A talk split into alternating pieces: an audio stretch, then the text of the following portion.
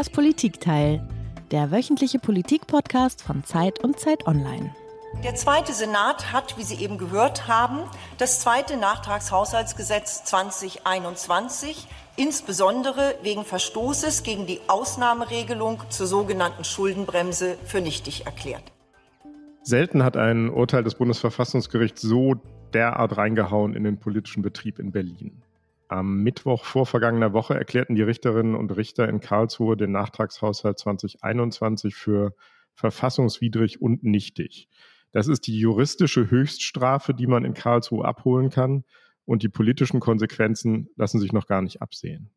Ja, und jetzt fehlen nicht nur auf einen Schlag 60 Milliarden Euro, eine unglaubliche Zahl, die fest eingeplant waren für Subventionen und Zuschüsse zum Umbau des Landes, sondern der Ampel fehlt möglicherweise ihre Geschäftsgrundlage und es gibt schon jede Menge Spekulationen, ob die Koalition dieses Urteil überlebt und wie sie aus diesem Schlamassel rauskommt.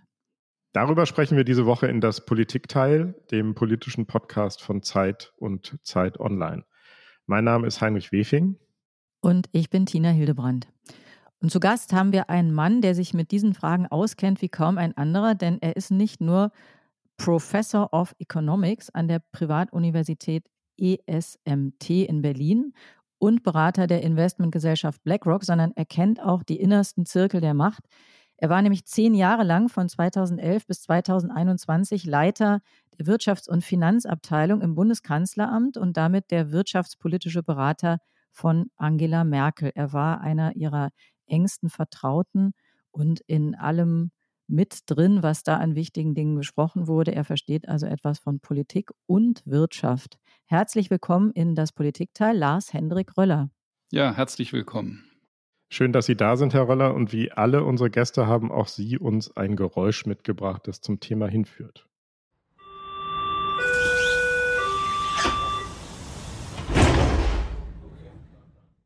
Okay, was war das, Herr Röller? Was haben wir da gehört? Das habe ich schon öfters gehört. Es ist der S-Bahn-Ton, wenn es sozusagen losgeht. Ähm, und für mich sozusagen eine Aufbruchsstimmung, wo jeden Tag sozusagen was passiert und äh, der Tag beginnt. Mhm. Ist das eigentlich nur in Berlin der Ton? Ich weiß es gar nicht. Also ich kenne den auch gut natürlich, aber ähm, das ist, glaube ich, ein typischer Berliner Ton. Ich glaube, das ist ein Berliner Ton genau. und äh, in Hamburg haben wir einen anderen Ton. Töne gibt es immer, glaube ich, auch woanders, aber der Ton ist speziell Berlin. Ist das der Aufbruch in den Tag heute oder ist das die Aufbruchsstimmung, in der das Land sich gerade befindet? Es ist für mich ehrlich eine persönliche Sache, wo ich hm. sehr gerne morgens losfahre und, ähm, äh, und es geht los. Äh, das Land ist ja eher in einer schwierigen Situation, aber da kommen ja. wir sicherlich gleich auch drauf zu sprechen. Genau. genau. Genau, dazu kommen wir, Herr Röller. Wenige Tage vor dem Urteil, das wir jetzt erwähnt haben, da soll der zuständige Staatssekretär im Finanzministerium gesagt haben, das wird nicht passieren, dass das Urteil so ausfällt. Nun ist es passiert. Naja, also in der Politik ist es ja immer so, dass man aufs Beste setzt und den sogenannten Plan A dann auch auf den Plan A hofft. Und deswegen sollte man vorher wahrscheinlich auch nicht sagen, wir hoffen, schlimme Dinge passieren. Man sollte sich aber ein Stück weit darauf vorbereiten. Und ich gehe mal davon aus, dass natürlich auch die Bundesregierung sich vorher Gedanken gemacht hat, obwohl jetzt das Urteil da ist. Es muss genau untersucht werden. Und dann muss vor allen Dingen politisch gehandelt werden, was in dem Fall nicht ganz einfach ist. Das ist genau der Eindruck, den man eigentlich nicht hatte, dass es diesen Plan B äh, gibt. Aber wir kommen noch dazu. Vielleicht haben Sie ja einen Plan B für uns, Herr Röller. Die Schuldenbremse ist Ausdruck dessen, dass die Bürgerinnen und Bürger sich darauf verlassen können, dass für den Staat gilt, was für sie auch gilt. Nämlich, dass sie mit dem Geld auskommen, was sie haben. Dass wir das gestärkt haben, ist eine Chance, wenn wir alle verantwortungsbewusst mit ihr umgehen. So, das war der parlamentarische Geschäftsführer der FDP-Fraktion Johannes Vogel. Ähm, er hat nochmal gesagt, die Schuldenbremse ist gehärtet worden. Bevor wir über die Folgen des Urteils sprechen, Herr Röller, Sie sind der Finanzexperte. Sagen Sie uns doch einmal in einfacher Sprache, was genau besagt diese Schuldenbremse? Na, sie besagt im Prinzip, äh, dass der Staat äh, in einem Jahr nicht mehr als eine bestimmte Größe, nämlich die 0,35 Prozent, Schulden machen darf. Und das haben wir damals auch in der Finanzkrise beschlossen. Das ist 2016 dann das erste Mal zur Anwendung gekommen, sodass jährlich der Staat keine schwarze Null schreiben müsste. Das wäre gar keine Schulden, sondern eine relativ niedrige Schuldenquote, diese berühmte 0,35. machen darf. Vom Bruttoinlandsprodukt. Vom Bruttoinlandsprodukt. Äh, und dadurch hat Deutschland übrigens auch in den vergangenen zehn Jahren nicht nur dadurch, aber auch weil wir günstige Rahmenbedingungen hatten, niedrige Zinsen zum Beispiel, den Schuldenstand, das ist der Anzahl der Schulden am Bruttoinlandsprodukt, stetig gesenkt, sodass wir dann zum Beispiel in der Corona-Krise und auch jetzt die Möglichkeit hatten, äh, höhere Schulden zu machen. Äh, insofern ist diese Regel durchaus eine sehr sinnvolle, auch wenn man es langfristig betrachtet, dass man eben keine Schulden macht auf Kosten der, der zukünftigen Generationen und dass auch Deutschland in Zukunft dann äh, das sogenannte AAA-Rating, also die Möglichkeit, wenn Deutschland sich am Markt Geld besorgt, dass man da sehr günstige Zinsen bekommt, dass alles das sozusagen in der Zukunft für Deutschland weiterhin gut, äh, gut läuft. Insofern eine sehr sinnvolle Regel.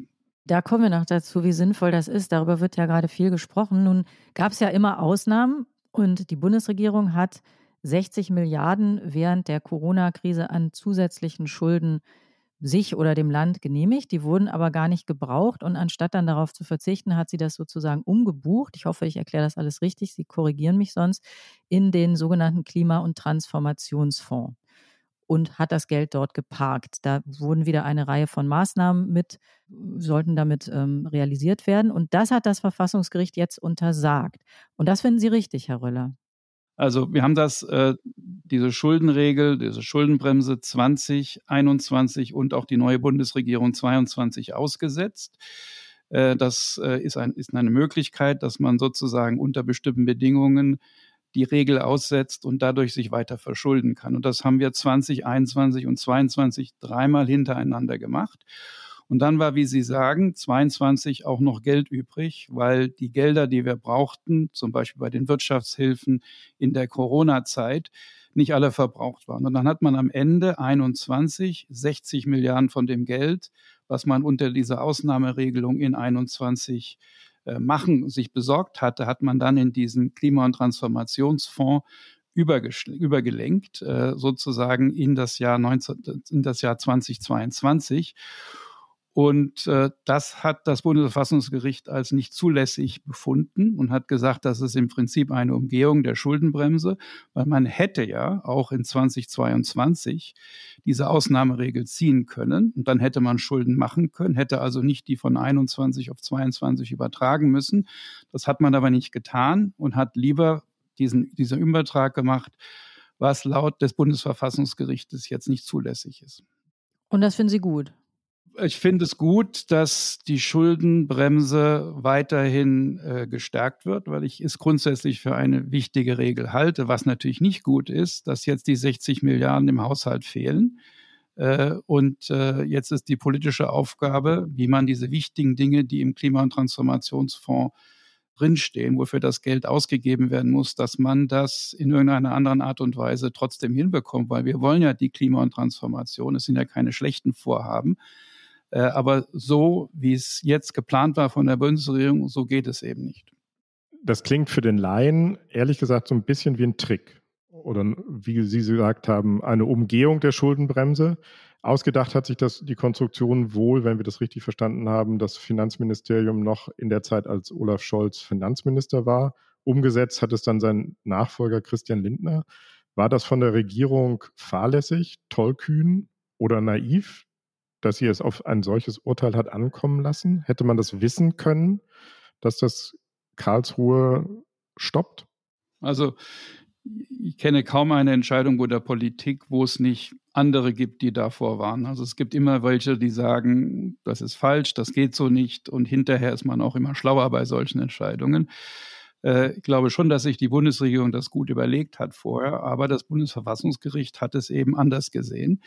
Und die Argumentation der Bundesregierung, die sehr nachvollziehbar ist, äh, wenn man sich mal auf die Seite der Argumentation stellt, ist, dass es eben eine Ausnahmesituation in 2021 gab und auch in 2022, nämlich die Folgen der Corona-Krise und die Wirkungen, das heißt, dass die Wirtschaft wieder auf die Beine kommt, die fallen aber viel später an, sodass man gesagt hat, das Geld, was wir damals aufgenommen haben unter der Ausnahme, müssen wir auch noch in zukünftigen Jahren ausgeben können, weil der Effekt des Notfalls nicht nur in dem einen Jahr war, sondern eben auch in den zukünftigen Jahren.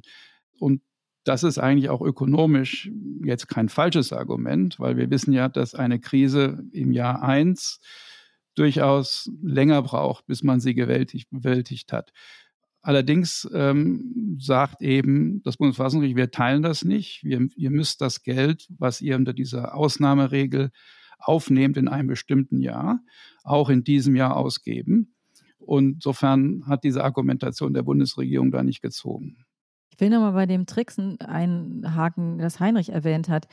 Ein Grund, warum jetzt alle so nervös sind, ist ja, dass diese Sondertöpfe, die es ja immer gegeben hat, die es auch in den Bundesländern gibt, dass die möglicherweise als Geschäftsmodell in Frage stehen. Und jetzt sagen die Leute aus der Bundesregierung, mit denen man spricht, natürlich, also wir sind bestürzt darüber, dass die Regeln, die für einen normalen Haushalt gelten, auch für diese Sondertöpfe gelten sollen. Denn wenn das so wäre, bräuchte man sie ja noch, bräuchte man sie ja nicht. Das äh, hat einerseits eine gewisse Logik, andererseits ähm, ist eben die Frage, steht damit jetzt ein, ein, also nicht nur dieser eine Haushalt oder diese beiden Haushalte oder die nächsten vier Jahre in Frage, sondern im Prinzip ein gesamtes Modell. Und um es noch ein bisschen komplizierter womöglich zu machen, wir waren ja im internationalen Umfeld immer die, die gesagt haben, ihr müsst alle sparen. Und jetzt sieht das doch ein bisschen so aus, wir haben das eigentlich selber nicht gemacht, haben da rumgetrickst, haben selber eigentlich das nicht äh, sauber gemacht, was wir anderen zugemutet haben. Und jetzt gibt es den großen Kladderadatsch. Ja, im Prinzip ist ja diese Sondertöpfe, wie Sie es genannt haben, dienen ja dazu, dass man bestimmte Ausgaben auch überjährig, überjährig zur Verfügung hat. Einmal kurz erklären, überjährig heißt, man darf es in mehreren Jahren ausgeben, das Geld. In mehreren Jahren. Also wie auch zum Beispiel Unternehmen, die arbeiten ja auch so, dass sie Investitionen machen und Pläne machen für mehrere Jahre. Und das ist halt ähm, äh, beim Bundeshaushalt anders, dass man sagt, du musst in dem Jahr die Einnahmen, die du hast, muss auch in dem Jahr ausgeben. Und diese Möglichkeit dieser Sondertöpfe, dass man das aussetzt, dieses Prinzip, die wird durch dieses ähm, Urteil natürlich beschränkt. Und jetzt muss man untersuchen, inwieweit das zum Beispiel auch auf den WSF, den Wirtschaftsstabilisierungsfonds zutrifft. Das ist der sogenannte Doppelwumms.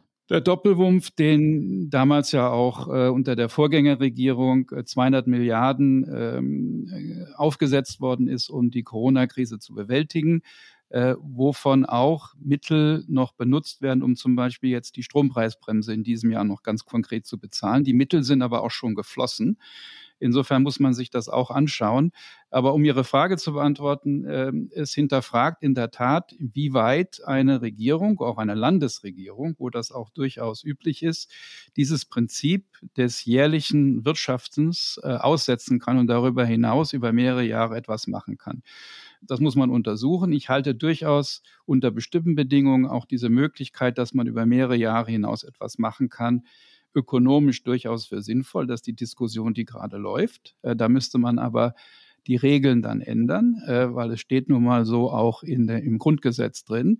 Insofern ist das eine Frage, die man jetzt durchaus diskutieren kann, diskutieren sollte. Man kann es aber auch missbrauchen, dieses Prinzip, äh, dass man eben Dinge äh, zurückstellt und unendlich viele Schulden macht und dann eben das über viele Jahre hinweg äh, sich verschuldet und das streckt. Und dann kommst du in eine ähnliche Diskussion, wie wir sie in Europa hatten. Da haben Sie recht.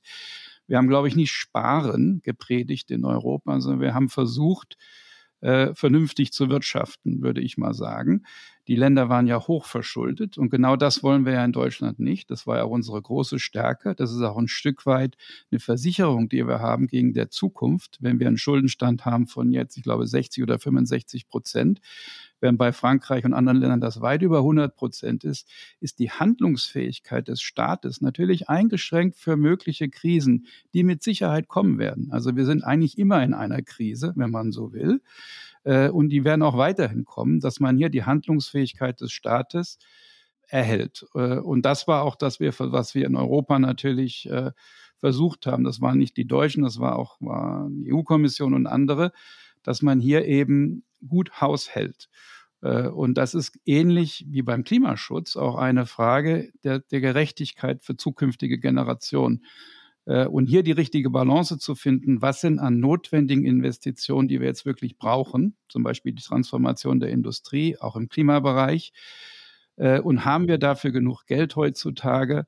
Äh, und wie schaffen wir das, dass wir das sozusagen vernünftig hinbekommen, ohne diesen Grundsatz, dass wir uns jetzt verschulden und dass nachher der Staat nicht mehr handlungsfähig ist, zu verletzen. Das richtig hinzubekommen, ist die wichtige Aufgabe. Ich habe noch mal eine kleine Nachfrage, die aber vielleicht dann doch relativ groß ist. Wenn ich Sie richtig verstanden habe, könnte das, was jetzt für diesen Klima- und Transformationsfonds, also für diese 60 Milliarden, von denen jetzt viel die Rede ist, gilt, das könnte auch für andere Sondertöpfe gelten. Das heißt, auch die könnten möglicherweise verfassungswidrig sein. Und dann müssten nicht plötzlich 60 Milliarden irgendwo herkommen, sondern noch viel, viel mehr. Genau. Für wie wahrscheinlich halten Sie das, dass auch diese anderen Sondertöpfe nach dem Karlsruher Urteil verfassungswidrig sein könnten? Also ich bin jetzt kein Verfassungsrechtler, weil das ja keine ökonomische Frage ist, sondern eigentlich eine verfassungsrechtliche, eine finanzverfassungsrechtliche. Es gab ja gestern eine Anhörung im Bundestag und ich glaube, dass das auch durchaus thematisiert ist, sodass äh, diese Frage von Frau Hildebrand, inwieweit sozusagen die Geschäftsgrundlage für überjähriges Haushalten was auch missbraucht werden kann, aber was auch durchaus vernünftig ist, dass das, glaube ich, eine sehr wichtige Frage ist. Es sind ja zwei Dinge, die wichtig sind, wenn man sich überlegt, äh, wie schaffen wir diese Transformation der Investitionen. Das eine ist diese Überjährigkeit, inwieweit man sozusagen mit Schattenhaushalten überjährig wirtschaften kann. Und das ist gerade, was wir diskutiert haben. Und das zweite ist die Frage, die Schuldenregel existiert, aber es gibt die Möglichkeit, äh, eine Notfallsituation zu erklären. Und die Frage ist ja auch, ist das möglich und wann ist das möglich? Äh, und hier, ähm, wir können ja nicht dauernde Notfallsituationen, dann hast du ja im Prinzip gar keine Schuldenregel mehr. Dann kannst du jedes Jahr so viel Schulden machen, bis der Finanzmarkt irgendwann sagt oder die Zinsen so weit ansteigen, dass wir Großteil unseres Haushaltes nur noch für Zinsen ausgeben. Das war in Deutschland in den letzten Jahren Gott sei Dank nicht so. Das war eigentlich auch der große Effekt, warum wir jahrelang schwarze Nullen hingelegt haben, ein großer Zinseffekt. Das heißt, wir müssen aufpassen, dass wir nicht jedes Jahr einen Notfall erklären, weil natürlich die Politik immer im oder das Land sich irgendwie immer in einer besonderen Situation befindet. Und deswegen ist, glaube ich, auch wichtig zu überlegen, wenn man jetzt zum Beispiel einen Nachtragshaushalt machen möchte, was ja auch diskutiert wird, vielleicht kommen wir noch darauf für 23, also für das laufende Jahr, dann muss man natürlich auch diese Bedingungen erfüllen, dass ich diese Schulden aufnehmen darf. Und da ist, glaube ich, auch eine Gefahr, wo ich glaube, gerade auch darüber diskutiert wird, dass wenn wir jetzt das Loch stopfen für dieses Jahr, und die 60 Milliarden sind ja nicht dieses Jahr. Die 60 Milliarden sind über fünf Jahre, wenn ich es richtig im Kopf habe. Sind vielleicht so 10, 15 in diesem und im nächsten Jahr, vor allen Dingen auch im nächsten Jahr, äh, äh, dass man hier nicht gleich den nächsten Fehler macht und hier eine Ausnahmeregel äh, mit einer einfachen Mehrheit im Bundestag beschließt. Dafür braucht man ja keine Zweidrittelmehrheit. Und dass das dann auch wieder vom Bundesverfassungsgericht hinterher einkassiert wird. Und dann ist man in einer ganz schwierigen Lage. Insofern ist die Frage jetzt, äh, mache ich so etwas? Aber da muss ich auch aufpassen, dass ich an der Stelle, sage ich mal, verfassungsrechtlich sauber bin. Ähm, und, ähm, oder versuche ich das Loch in irgendeiner anderen Art und Weise zu stopfen. Jetzt haben wir uns schon, äh, wir sind ja ein politischer Podcast, jetzt ha haben Sie schon den, haben wir uns schon dem politischen Kern sehr stark angenähert. Unser Kollege Robert Pausch hat diese Woche in der Zeitung geschrieben, dass es war so, da wurde, es wurde mit Geld, das eigentlich nicht da war, ein Konsens finanziert, den es eigentlich nicht gibt. Jetzt ist dieses Geld weg und jetzt heißt es immer so schön, man muss priorisieren. Jetzt haben wir darüber gesprochen, warum das Geld nicht da ist oder wo es ist oder wo es theoretisch ist. Wie würden Sie denn jetzt, und Sie haben auch gesagt, diese Transformation müssen wir ja machen, die wollen wir ja machen, die ist richtig. Was folgt denn jetzt daraus für die, für die Priorisierung? Sprich, für das Kürzen heißt das ja in dem Fall an bestimmten Stellen. Ja, also vielleicht mal vorab, es ist immer äh, leichter, Politik umzusetzen, wenn das Geld da ist. Äh, das gilt, glaube ich, äh, für alle Regierungen dieser Welt und galt natürlich auch für die vorherige Regierung. Und weil dieses Fassungsgericht jetzt die Schuldenbremse, also die Möglichkeit, sich zu verschulden, eingegrenzt hat, ähm, ist es natürlich eine Stunde, wo die Politik wichtige Entscheidungen treffen muss. Ich hatte ja gerade gesagt, gibt im Prinzip die drei Möglichkeiten. Entweder ich mache doch wieder mehr Schulden, dann muss ich aber aufpassen, dass ich das auch sauber hinbekomme. Wenn ich es zum Beispiel über die Verfassung regeln möchte, wie das 100 Milliarden äh, Paket für die, für die äh, Verteidigung, dann brauche ich die Opposition. Steuererhöhungen würde ich, sage ich mal, aus heutiger Sicht für sehr schwierig halten, weil wir sind schon sehr hoch, gerade bei den Unternehmenssteuern, auch die Einkommenssteuern, die ja dann auf die mittleren und kleinen und mittleren Unternehmen dann auch zutreffen würde, die Personengesell sogenannten Personengesellschaften.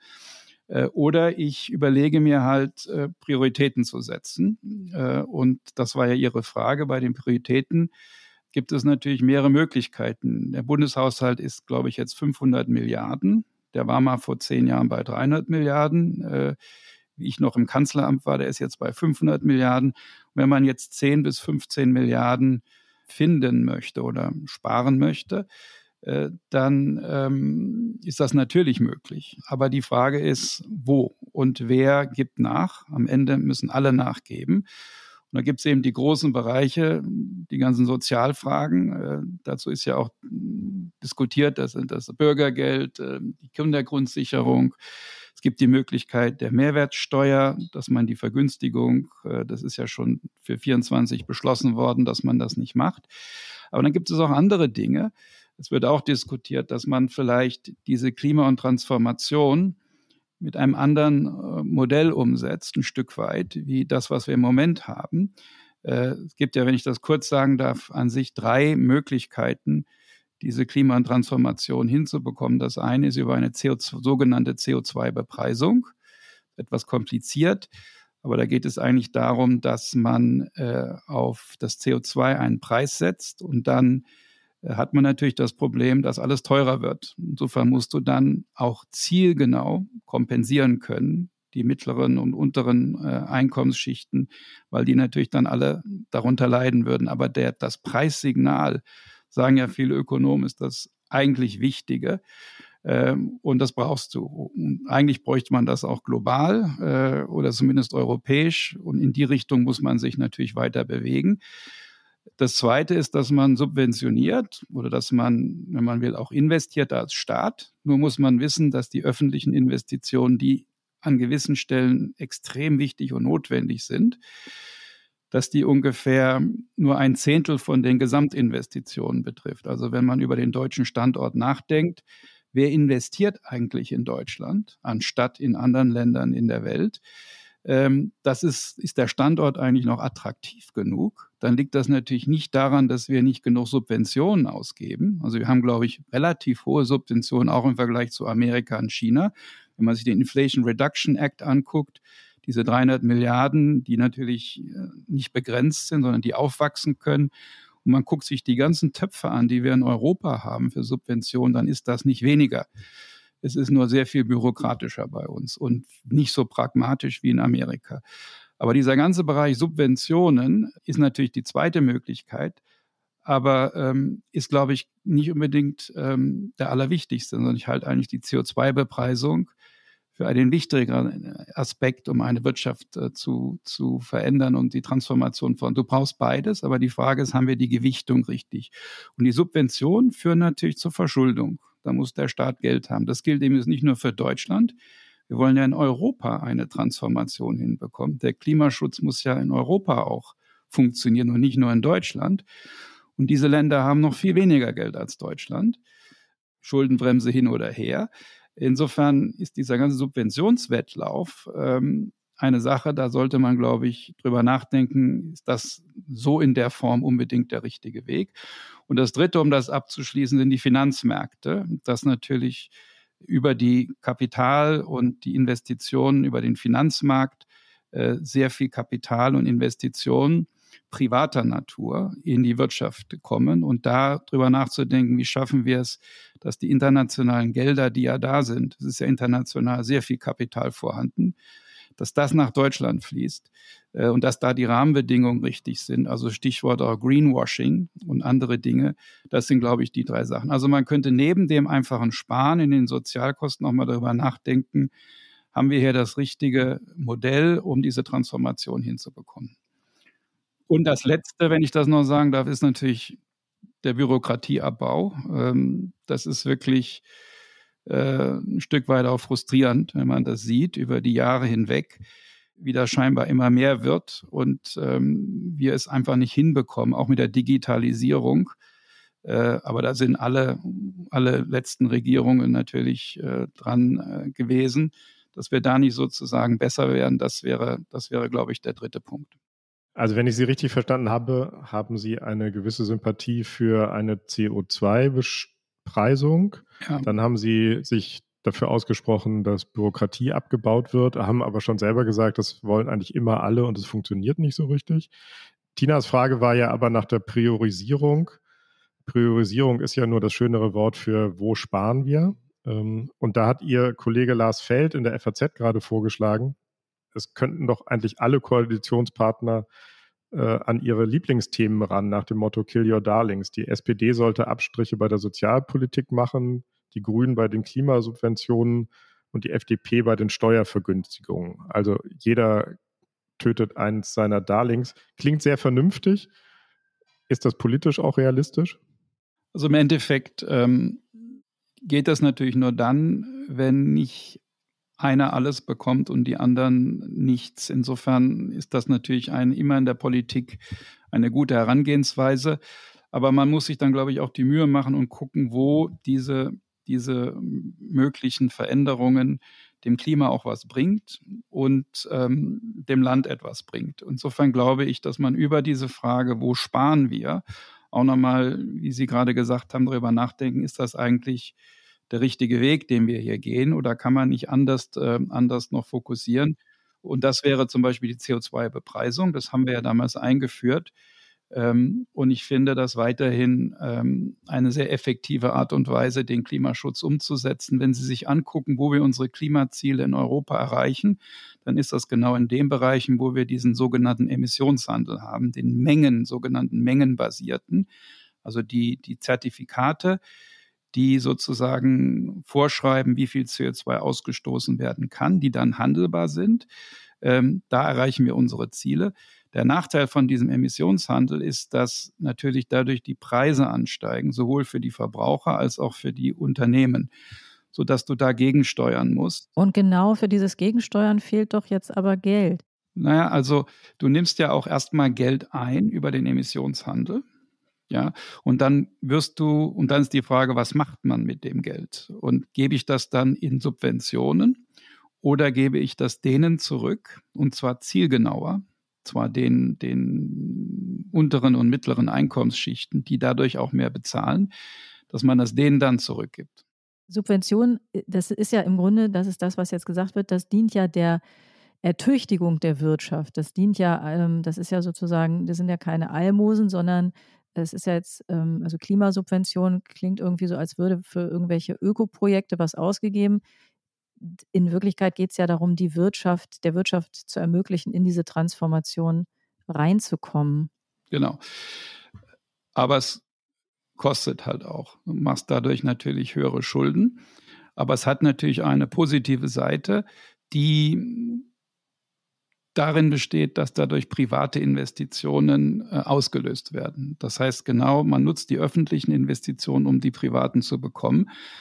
Es wird aber auch oft so sein, dass es sogenannte Mitnahmeeffekte auswirkt, dass die Investitionen, dass die Unternehmen das mitnehmen und dadurch vielleicht gar nicht ihre Verhaltensweise groß ändern. Insofern ist es wichtig, dass bei den Subventionen, wenn man bereit ist, diesen Weg zu gehen, und man muss diesen Weg auch gehen. Aber die Frage ist, muss es in dieser Größenordnung sein? Und ist es wirklich zielgerichtet, wirklich auf diese Art von Investitionen, wo nachher auch die privaten Investitionen äh, stattfinden? Also ich sage jetzt mal, die, ähm, das Heizungsgesetz ähm, kann man durchaus hinterfragen, ob das Geld, was der Staat da reinsteckt, nicht in anderen Bereichen mehr Investitionen auswirken, auswirken würde, als wenn man es hier in diesem Heizungsgesetz macht. Wir haben ja ganz am Anfang gesagt, Sie waren ja in der in früheren Regierungen in einer nicht ganz unwichtigen Position. Und Sie haben gerade auch schon gesagt, frühere Regierungen haben auch zu diesem zu dieser Lage beigetragen, in der wir jetzt sind. Robert Habeck zum Beispiel hat neulich gesagt, danke Friedrich Merz. Er hätte aber auch sagen können, danke Angela Merkel, weil das alles ja Folgen teilweise von Entscheidungen in der Vergangenheit sind. Haben Sie eigentlich manchmal auch ein bisschen schlechtes Gewissen oder haben Sie manchmal, fragen Sie sich manchmal, ob Sie eigentlich auch was falsch gemacht haben?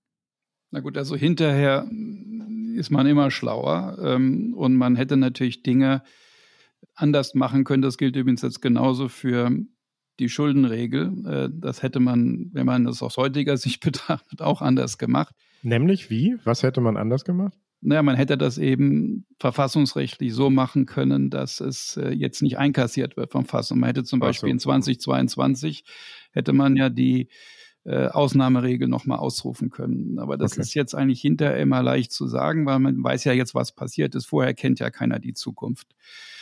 Und das ist äh, bei vielen Dingen so, dass man aus damaliger Sicht sich eigentlich fragen muss, hätte man Dinge anders machen können. Aus heutiger Sicht ist eigentlich eine komische Diskussion, weil hinterher ist man immer schlauer. Die Frage ist, hätte man das aus damaliger Sicht anders machen können? Und äh, sicherlich bei der Frage Bürokratieabbau ähm, ist es, äh, hätte es schneller gehen können, hätte erneuerbare Energienausbau hätte schneller gehen können. Aber es gibt auch gute Gründe, weshalb das so schwierig war damals. Und es ist auch eine Chance, dass man das jetzt, glaube ich, besser macht. Beim Haushalt haben wir, glaube ich, gut gewirtschaftet in der Vergangenheit. Der Hauptvorwurf bezieht sich ja aber im Grunde auf die Russlandpolitik. Also der, der Hauptvorwurf ist ja im Prinzip, wir, wir haben uns in eine Abhängigkeit gebracht von jemand, von einem Aggressor, der uns jetzt bedroht und all das hat auch sehr viel damit zu tun, was im Moment politisch gemacht wird, dass wir uns aus dieser Lage jetzt in einer Rekordzeit befreien müssen. Ja, sicherlich. Ähm, ich hatte das ja auch kürzlich gesagt, dass wenn man das gewusst hätte, dass es so kommt, dann hätte man auch Dinge anders machen können aus heutiger Sicht. Aus damaliger Sicht hatten wir eine Strategie, die eben daraus folgte, dass wir Gas als Brückentechnologie brauchten. Wir wollten kein Fracking. Übrigens kaufen wir jetzt viel LNG aus Amerika, was genau Fracking ist. Wir haben den Atomausstieg beschlossen, wir hatten den Kohleausstieg beschlossen, wir wollten keine weiteren Nordseebohrungen machen. Also wir hatten eine Reihe von Entscheidungen getroffen, ähm, die dann im Prinzip Gas als Brückentechnologie ähm, übrig blieb. Und dann haben wir uns natürlich damals auch bemüht, andere Quellen zu bekommen. Wir hatten auch mit Katar gesprochen und vielen anderen auch. Nur war es natürlich so, dass alles diese Dinge bestimmte ökonomische Konsequenzen auch gehabt hätten. Es wäre nämlich alles sehr viel teurer gewesen. Insofern hat man natürlich schon gesagt, das russische Gas, äh, was bisher immer geliefert worden war, ist eine Sache, die äh, uns als Brückentechnologie hilft und hat äh, an der Stelle da nicht diese anderen Dinge gemacht, die man jetzt hinterher gemacht hätte, ähm, weil es eben damals ähm, nicht die Strategie, Teil der Strategie der Bundesregierung war. Insofern kann man das aus heutiger Sicht alles kritisieren, auch zu Recht. Ähm, aber ich Gleiche kann man übrigens jetzt fragen, die zukünftigen Risiken, die auf Deutschland zukommen, sind wir da eigentlich gut vorbereitet? Machen wir da genug, zum Beispiel mit Abhängigkeiten mit Blick auf China? Insofern glaube ich, dass aus damaliger Sicht das in sich eigentlich eine schlüssige Strategie war. Ich würde da gerne nochmal nachfragen, Herr Röller, weil wir auch mal Ihren Kollegen Heusken hier zu Gast hatten im äh, Podcast und der hat uns äh, auch damals schon gesagt, das war auch nach dem Ausscheiden aus den Regierungsämtern, ähm, dass es darüber durchaus auch heftige Diskussionen im Kanzleramt gegeben habe. Einerseits die ökonomischen Vorzüge, die Sie gerade geschildert haben, sehr, sehr günstiges Gas, das aus Russland kommt ähm, aber Putin war auch damals schon ein Gewaltherrscher und ähm, hatte, äh, hat zum Teil eine aggressive Außenpolitik verfolgt. Es gab also auch gute außenpolitische Gründe, die dagegen sprachen, sich in eine solche Abhängigkeit von Russland zu begeben. Können Sie uns mal ein bisschen erzählen, wie solche Diskussionen dann im Kanzleramt ablaufen? Nee, eigentlich nicht, äh, weil ich glaube, Schade. dass, ja. Das haben wir befürchtet. Das waren Gespräche, ich glaube, zu vielen, vielen Themen, Umgang mit Donald Trump, äh, Umgang mit China, Syrien, Libyen, da gab es immer außenpolitische Diskussionen und es gibt natürlich, was meine Aufgabe war, auch immer darauf hinzuweisen, was es eigentlich für den Wohlstand Deutschlands bedeutet, mit vielen Dingen, die wir hier in Deutschland äh, gerne machen wollen und müssen. Und da gibt es Diskussionen und da gibt es unterschiedliche Meinungen und jeder vertritt seine Meinung und dann entscheidet die Politik. Also die Kanzlerin. Naja, und äh, die Bundesregierung, mhm. würde ich mal sagen. Wir hatten ja damals äh, immer eine Koalition und da wird dann entschieden, Äh, und dann entstellen sich natürlich gewisse Entscheidungen als richtig dar und manche vielleicht im Nachhinein als äh, schwierig. Ähm, und, ähm, und die Diskussion ist eigentlich vertraulich und am Ende, finde ich, äh, haben wir es alle mitgetragen. Wenn Sie auf Ihre Zeit zurückgucken, ich verstehe, Sie, Sie können aus vertraulichen äh, Diskussionen nicht berichten. Wenn Sie zurückgucken, könnte man sagen, dass im Zweifel immer eher die wirtschaftspolitischen Erwägungen ähm, gewinnen und die außenpolitischen zurückstehen? Nee, das würde ich auf gar keinen Fall sagen. Man könnte es fast umgekehrt sagen. Also ich glaube, dass diese Frage gerade Wirtschaft und Außenpolitik, womit ich mich ja nun sehr viel beschäftigt habe, die ist ja sehr verquickt. Und diese Frage der nationalen Sicherheit, die natürlich seit dem Ukraine-Krieg jetzt noch viel stärker ist. Also ich will nicht sagen, dass es nicht jetzt äh, noch mehr berücksichtigt wird. Diese Frage der, der Resilience, wie man so schön sagt mhm. auf Englisch, oder wie man mit bestimmten Risiken umgehen kann. Das Einpreisen von nationaler Sicherheit in die Märkte, das findet ja gerade viel mehr statt. Finde ich übrigens auch gut ähm, weil die Welt hat sich dramatisch geändert. Das war damals auch ein Stück weit schon so, wie Sie gesagt haben. Und das hat ja auch immer mehr zugenommen, auch mit dem mhm.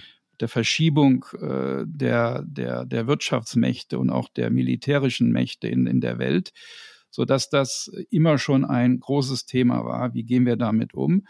Und eigentlich immer außenpolitische Dinge eine große Rolle gespielt haben.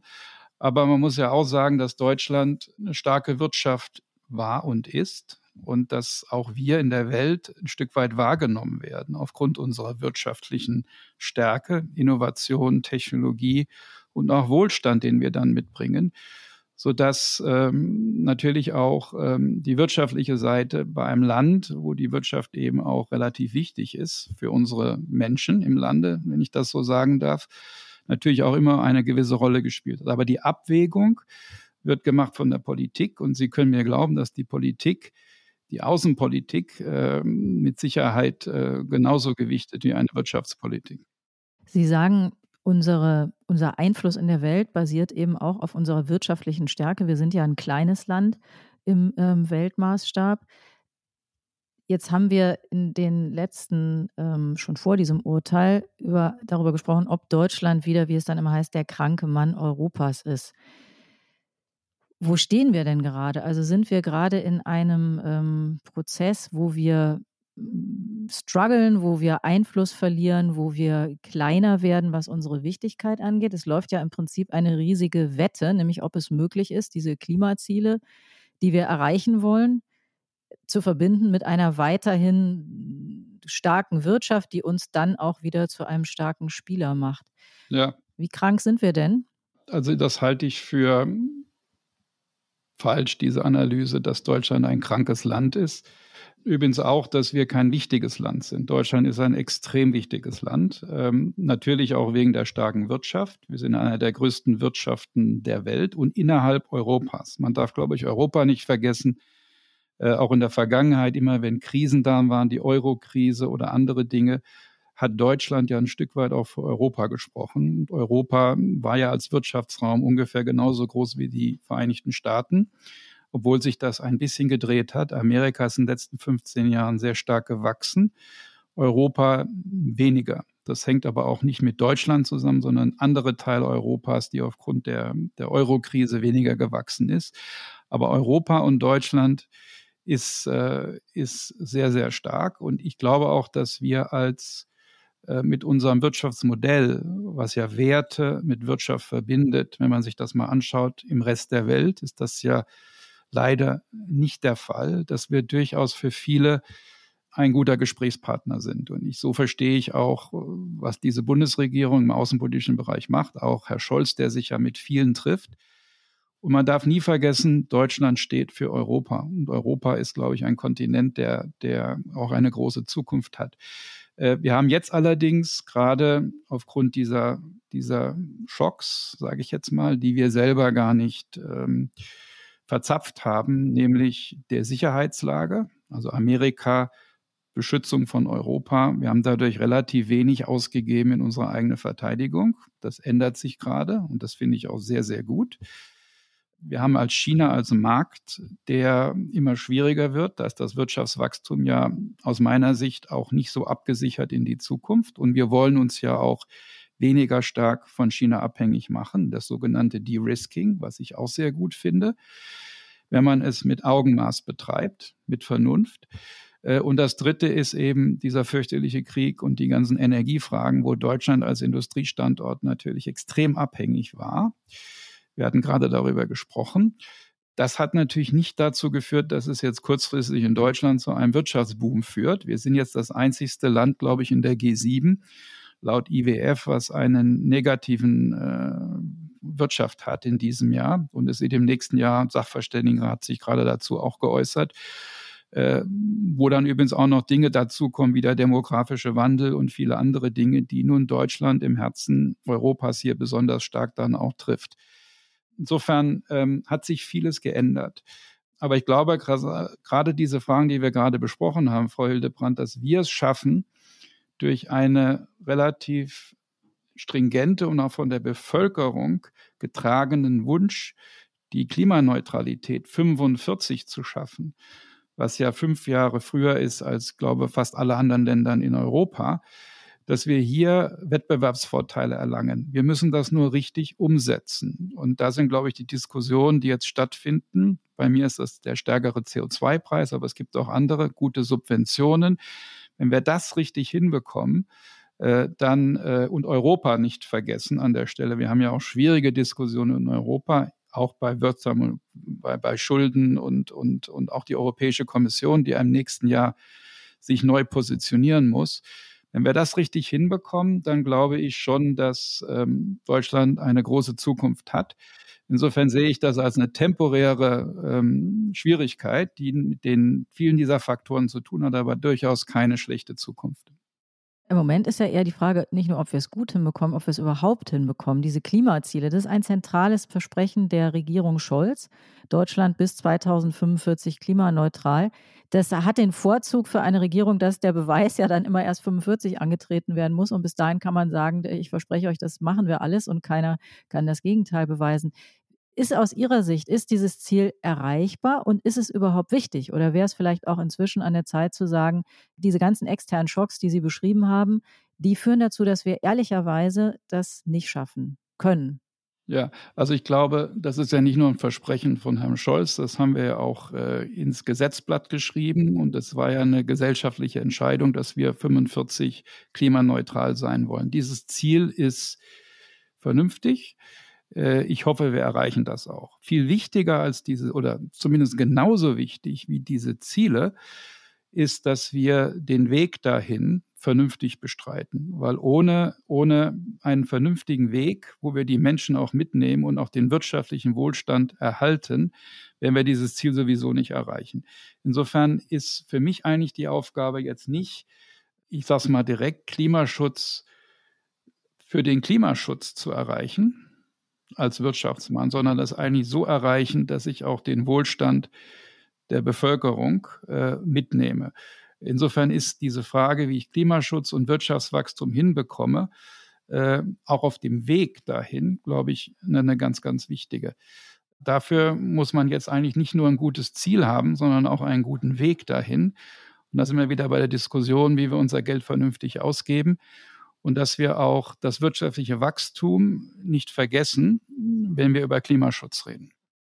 Herr Roller, wir haben ja angefangen mit dem Urteil des Bundesverfassungsgerichts. Ähm, Im Kontext der Klimaproblematik gibt es ein anderes Urteil des Bundesverfassungsgerichts. Genau. Fast vielleicht noch wichtiger, jedenfalls noch innovativer, sagen wir mal, ähm, als das jetzige Urteil.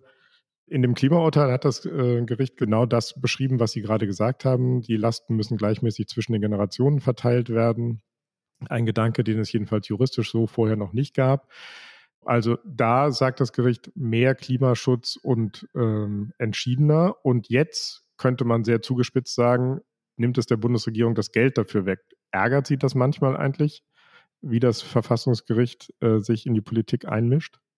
Ärgern ist, glaube ich, eine Sache, das, äh, das sollte man sich nicht, außerdem stehe ich ja überhaupt nicht mehr in fernster Weise in, in, der, in, der, in der Verantwortung. Umso besser können Sie sich ja ärgern. Ja, ich ärgere mich nicht, nee. Prinzipiell nicht, ist Ihnen das fremd? Oder? Nee, ich ärgere mich schon. Fragen Sie meine Familie. Aber, okay. ähm, aber ähm, genau. Aber, aber ich glaube, ich finde eigentlich, die beiden Urteile passen ganz gut zusammen. Es passt auch zu unserer Diskussion, weil ich glaube nicht, dass der Weg zur Klimaneutralität unbedingt eine Verschuldung äh, mit sich bringen sollte oder eine, eine über das, was die Schuldenbremse, die ja übrigens atmet. Das hatten wir vorhin nicht gesagt. Es ist ja dieses 0,35 ist eine strukturelle Verschuldung. Ich das kurz sagen darf. Das heißt, es wird ein sogenanntes Potenzialwachstum errechnet, ökonometrisch. Und dann wird geguckt, ähm, wie viel Schulden man über diese 35 Prozent, 0,35 Prozent noch machen kann, wie viel drüber man noch machen kann oder sogar drunter sein muss. Das hängt vom Wirtschaftswachstum ab. Also wenn die, wenn die Wirtschaft lahmt, dann darf ich mehr als diese 0,35 Prozent Schulden machen. Also da ist schon drin, das war damals die Überlegung, dass wenn die Wirtschaft lahmt, dann darf ich mehr Schulden machen, als wenn im Moment die Wirtschaft äh, sehr gut funktioniert. So dass ich zurück zu Ihrer Frage, dass ich glaube, man sollte diese Klimaneutralität hinbekommen, ohne sich übermäßig zu verschulden, weil man sich dann auch wieder an der zukünftigen Generation ähm, vergreift, sage ich jetzt mal. Insofern sind beide, finde ich, durchaus aus dieser Sicht sehr klugen Entscheidungen des Bundesverfassungsgerichts, die so manchmal dann auf die Politik herunterkommen, dass man sagt, wir müsst langfristig denken, sowohl fiskalisch als auch klimapolitisch und bitte auch die beiden Dinge zusammenbringen, was nicht einfach ist, weil es ist immer einfach, Geld auszugeben, sage ich jetzt mal ein bisschen lapidar aber Geld gut auszugeben und manchmal auch äh, den Menschen zu sagen, es geht nicht alles umsonst. Das sage ich durchaus auch kritisch mit Blick auf die vorherige Legislaturperiode. Es geht nicht alles umsonst, sondern man muss irgendwo auch Prioritäten setzen. Das halte ich eigentlich für sehr, sehr gut. Nun ist es ja so, dass die ähm, Anhänger einer schärferen Klimapolitik sagen, es gibt eigentlich nur eine Priorität, nämlich den Klimawandel äh, aufzuhalten oder zu verlangsamen, denn sonst wird, die, wird diese Erde gar nicht mehr bewohnbar sein für uns. Das ist ja, das ist ja sozusagen der besondere Anspruch, der da aufgemacht wird. Und deswegen, so die Argumentation, muss sich alles andere danach richten. Sie beschreiben das ein bisschen anders. Heißt das denn, dass die Frage, ob wir jetzt 2045 klimaneutral werden oder 2050, ist das aus Ihrer Sicht egal? Also wenn Sie auf Deutschland gucken, also erstens mal finde ich es gut und wichtig, dass wir wissen, dass diese Erde so nicht mehr so ist, wenn wir das nicht hinbekommen mit dem, mit dem, den Klimawandel nicht stoppen. Das finde ich einen ganz wichtigen Punkt. Äh, vielleicht ist das auch der oberste Punkt für viele. Aber für jemanden, der durchaus auch in der Politik war, glaube ich, dass um hier etwas zu erreichen, braucht man äh, politische Prozesse und du brauchst die Menschen, die da mitmachen müssen. Insofern ist es am Ende auch immer der Weg und nicht nur das Ziel. Und äh, zu diesem 2045 in Deutschland, ähm, sage ich mal, was, was mich eigentlich sehr stark bewegt hat, weil ich habe ja zehn Jahre lang die G20-Verhandlungen geführt zum Klimaschutz. Nun ist Klimaschutz in der UN wird das verhandelt, Paris-Abkommen, aber wir haben natürlich in jedem Jahr die meiste Zeit bei allen G20-Treffen, wo ja die großen Emittenten vertreten sind, China, USA, Indien, Europa, immer lange, lange gestritten, wann wollen wir klimaneutral sind, wann wollen wir die sogenannten Fossil Fuels ähm, beenden, wollen wir Richtung eines globalen CO2-Preises gehen, zumindest einen Schritt in diese Richtung, trauen wir uns das als Welt. Und das andere große Thema ist natürlich immer die Finanzierungsfrage. Also Indien ist vielleicht das Land, ist ja jetzt G20-Präsidentschaft, was da am vehementesten argumentiert, auch aufgrund ihrer Geschichte, ja, dass das alles unfair ist. Wir haben das Problem nicht kreiert. Das heißt, wir wissen ja, dass die CO2-Ausstöße kumulativ sind. Das heißt, wir können bei 1, das ist, was in den letzten Jahrzehnten ausgestoßen worden ist, das waren wir. Also die westlichen Welt, nicht, nicht Indien. Und jetzt, wo wir unser Wirtschaftswachstum ankurbeln wollen, kommt ihr mit dem erhobenen Zeigefinger, ich übertreibe, das machen wir natürlich nicht so, und sagt, jetzt müsst ihr bitte mal zustimmen, dass wir hier keine Kohle mehr verbrennen sollen oder andere Dinge auch. Äh, also die sind der Meinung, das ist alles extrem unfair, was im Moment gerade abgeht. Ähm, und ich kann die ehrlich gesagt auch ein Stück weit verstehen. Die Lösung kann aber jetzt nicht sein, dass wir weiter so machen wie bisher, sondern wir müssen diesen Ländern helfen, auch den Klimawandel zu bewältigen. Deswegen ist jetzt bei COP28 äh, ja auch ein großes Thema. Das ist die Klimakonferenz, die jetzt äh, in Dubai bevorsteht. Genau, mit ganz äh, wichtigen Fragen. Und eines davon, weil wir jetzt gerade dabei sind, ist gerade diese Klimafinanzierungsfrage. Der reiche Westen hat ja 100 Milliarden Klimafinanzierung äh, dem armen Süden, sage ich jetzt mal, versprochen, schon vor Jahren und hat es jetzt gerade mal hinbekommen äh, mit, glaube ich, zwei oder drei Jahren Verspätung. Aber es geht ja darüber hinaus. Es wird auch ein neuer Klimafonds diskutiert werden bei COP28, wie man mit Umweltschäden, wenn sie mal da sind, hinterher auch helfen kann in diesen Ländern. Weil wir verschmutzen und die Kosten fallen zum Großteil in anderen Ländern dann auch an. Das ist ja nicht nur bei uns. Sodass, glaube ich, die eigentliche Frage bei der Klimafrage ist und indirekt beantworte ich dann auch Ihre Frage mit, ist das wichtig, dass Deutschland 45 klimaneutral ist? Natürlich ist das wichtig.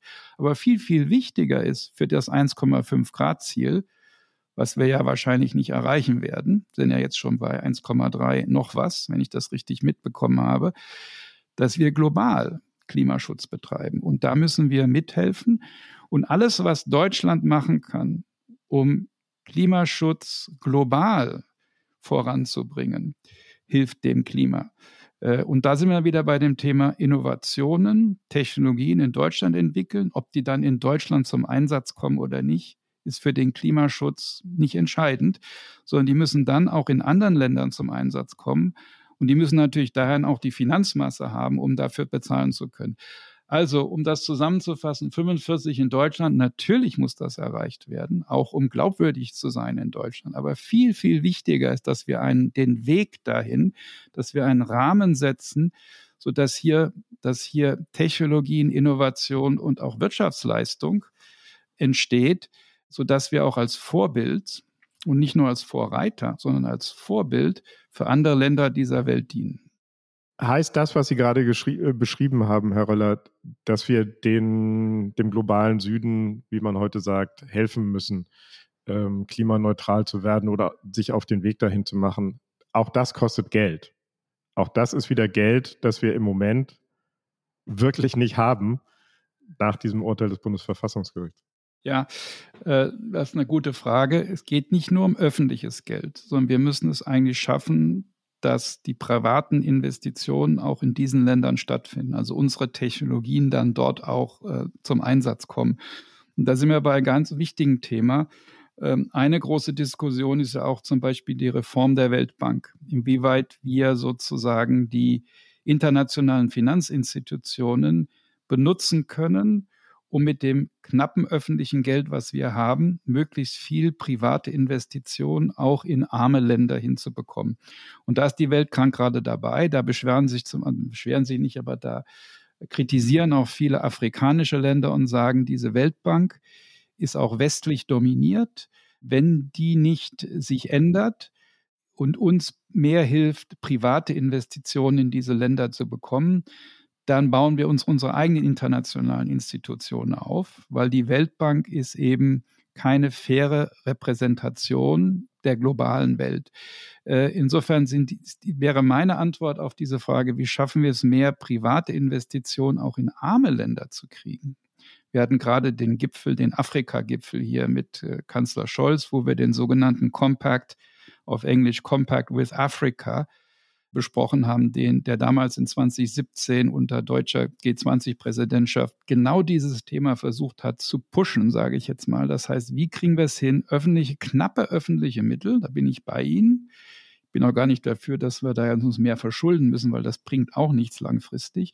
Knappe öffentliche Mittel, so gut wir sie haben, ja, dazu nutzen, um hier die privaten Investitionen. Und da ist ein Beispiel, dass man zum Beispiel die öffentlichen Mittel nimmt, um das Risiko zu reduzieren, sogenanntes De-Risking bei den ganzen Verträgen, die man macht mit Investitionen, Investoren in, in, in ärmeren Ländern wie Afrika.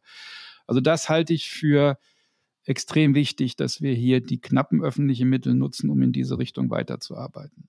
Herr Röller, jetzt haben wir ein, ein Riesenfeld abgeschritten in äh, relativ kurzer Zeit vom Verfassungsgerichtsurteil dem deutschen Haushalt äh, über die Klimakonferenz bis hin zur Weltbank. Ein guter Moment, um auf unsere beliebte Rubrik zu kommen, die Flop 5.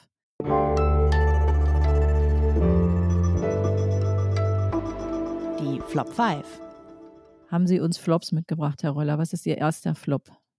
Also Flops ähm, äh, habe ich lange drüber nachgedacht. Äh, das äh, würde mal sagen, Dinge, die nicht gut laufen aus meiner Sicht. Äh, ähm, und das eine ist, das haben wir gerade auch besprochen, diese, diese, diese Spaltung der Welt. Wir hatten ja hier auch eine große Konferenz im, im, an der ESMT, der Berlin Global Dialogue, der sich genau mit diesen globalen Fragen beschäftigt hat. Also was mir Sorge macht, ist, dass bei immer mehr Themen, Ukraine, auch die fürchterlichen Ereignisse im Mittleren Osten, auch bei der Klimafrage und es war auch bei der Gesundheitsfrage so, dass es immer mehr den Westen gegen andere gibt. Und dass ich glaube, dass wir bei diesen Themen, man nennt das auch als Ökonom globale öffentliche Güter, wie den Klimaschutz, nur zusammenkommen, wenn wir weiterarbeiten. Also diese Tendenz der Spaltung, die halte ich für, für extrem schwierig. Die Antwort heißt natürlich, wir müssen weiterhin mit allen reden. Das macht die Bundesregierung, glaube ich, auch sehr gut. Äh, aber das ist eine Tendenz, die hat sich doch jetzt sehr stark verschärft. Das zweite hatten wir schon besprochen, das ist der Bürokratieabbau. Also der Flop ist die Bürokratie sozusagen. Ja, aber äh, wir sind, glaube ich, beim dritten. Beim dritten? Ich glaube, beim dritten Bürokratieabbaugesetz wollte ich so, sagen, wenn okay. ich das richtig im Kopf habe. Aber Bürokratieabbau ist auch eine Sache, wo man am Ende natürlich auch in die Rechte der Bürger eingreift. Das kennen wir bei den erneuerbaren Energien. Also nicht so einfach, aber das halte ich für eine Sache, wo Deutschland äh, besser werden muss. Dann habe ich noch was ähm, Außenpolitisches, also ein Flop, das kann man wirklich als Flop bezeichnen, ist, wie sich der Westen in Afghanistan verhalten hatte. Das war im Sommer 2021, wo wir ja jahrelang da waren und dann, ähm, ich erinnere mich an die Flugzeuge, wo die Menschen runtergehangen haben und ähm, damals haben wir ja auch gedacht, das ist ja nun wirklich mal äh, eine Sache, wo der Westen groß gestartet war, wo man am Ende eigentlich, das sage ich jetzt aus meiner Sicht, nicht viel erreicht hat. Ähm, und das stellt so die ganze Frage, wie der Westen sich aufstellt gegenüber dem Rest der Welt. Wie glaubwürdig sind wir da, wenn wir wirklich helfen wollen? China brecht dann sehr oft in diese Lücke rein und macht dann sogenannte attraktive Angebote. Äh, also Afghanistan war aus meiner Sicht äh, nicht gut. Äh, und der letzte Punkt, den ich mir notiert hatte, ist, aber das ist mir, wenn man auch die Innenpolitik betrachtet, in, in vielen Ländern, wir hatten jetzt gerade die Wahlen auch in ähm, letzte Nacht, wenn ich das richtig interpretiere, in den Niederlanden, dass einfache Lösungen und ich bin nun jemand, der hat zehn Jahre lang im Maschinenraum da gearbeitet. Ich weiß, es ist alles nicht so ganz einfach, wenn man versucht, es gut zu machen, äh, dass man sozusagen einfache Lösungen propagiert und sich hinstellt und sagt, es ist doch ganz einfach, so und so sieht die Lösung aus. Dass das, äh, ich glaube, vielleicht auch durch, durch Ihre Initiativen, dass man versucht, hier die Problematik doch ein bisschen besser zu verstehen, weil es am Ende den Menschen natürlich nicht hilft, wenn man einfache Lösungen propagiert, weil die Welt ist nicht einfach. Herr Röller, wir haben uns vorgenommen am Ende, äh, unsere, wir haben ja oft sehr schwere, ernste Themen, deswegen haben wir uns vorgenommen, am Ende unseren Gästen immer noch einen, einen Hoffnungsschimmer abzuluxen. Sie haben bestimmt auch Dinge, die Ihnen Hoffnung machen, oder? Ja, natürlich. Also ich hatte das ja vorhin auch gesagt. Also ich glaube, Deutschland ist wirklich ein ein äh, Land mit großer Zukunft. Äh, ich bin jetzt wieder hier an der Universität und äh, mache Vorlesungen für auch junge Unternehmer. Und wenn man sich das anschaut, auch meine Kinder, wie die neue Generation ähm, rangeht und, und was wir hier für, für wirklich äh, gute Möglichkeiten haben, in einem Land zu leben, das finde ich eigentlich eine sehr positive Sache. Äh, das macht einem Hoffnung. Und manchmal ist Hoffnung auch, dass man etwas verändern muss, auch in der Politik. Also wenn da ein Wechsel in der Politik stattfindet, dann ist das auch ein Stück weit Hoffnung. Das ist übrigens auch eine Stärke der Demokratie im Vergleich zu totalitären Regimen, äh, dass wir sozusagen die Fähigkeit haben, Fehler auch zu korrigieren. Also die Diskussion, die wir jetzt führen, zum Beispiel hier über die Schuldenbremse, sowas würde in China natürlich überhaupt nicht stattfinden, sondern da werden die Fehler einfach weitergemacht. Und sehen Sie dann in die Zero-Covid-Strategie in China. Also Diktatoren können sich nicht korrigieren, wenn sie mal etwas falsch gemacht haben. Das ist bei uns ganz anders und das gibt mir Hoffnung. Wunderbar, dass wir aus dieser doch ziemlich hakeligen und düsteren Debatte rausgekommen sind mit gleich zwei Hoffnungsschimmern. Danke dafür. Das war es wieder, das Politikteil, der politische Podcast von Zeit und Zeit Online. Liebe Hörerinnen, liebe Hörer, wenn Sie uns schreiben wollen, dann können Sie das gerne tun mit Vorschlägen, mit Kritik, äh, mit äh, Ideen, wen wir mal einladen sollen. Und dann schreiben Sie uns an die bekannte Mailadresse daspolitikteil at zeit.de. Und wir sagen Danke, danke Carlotta, die uns bei den Tönen wieder unterstützt hat, bei der Recherche. Vielen Dank an die Pool Artists, die uns hier bei der Produktion äh, unterstützen. Und natürlich ganz herzlichen Dank, Herr Röller, dass Sie heute da waren, sich die Zeit genommen haben. Ich glaube, wir haben viel gelernt, Heinrich, oder? Wir haben sehr viel gelernt. Genau, der demokratische Podcast, der weiter lernt und sich auch kritisieren lässt und sich versucht weiterzuentwickeln. Genau. Vielen Dank, Herr Roller. Sehr schön. Vielen, vielen Dank.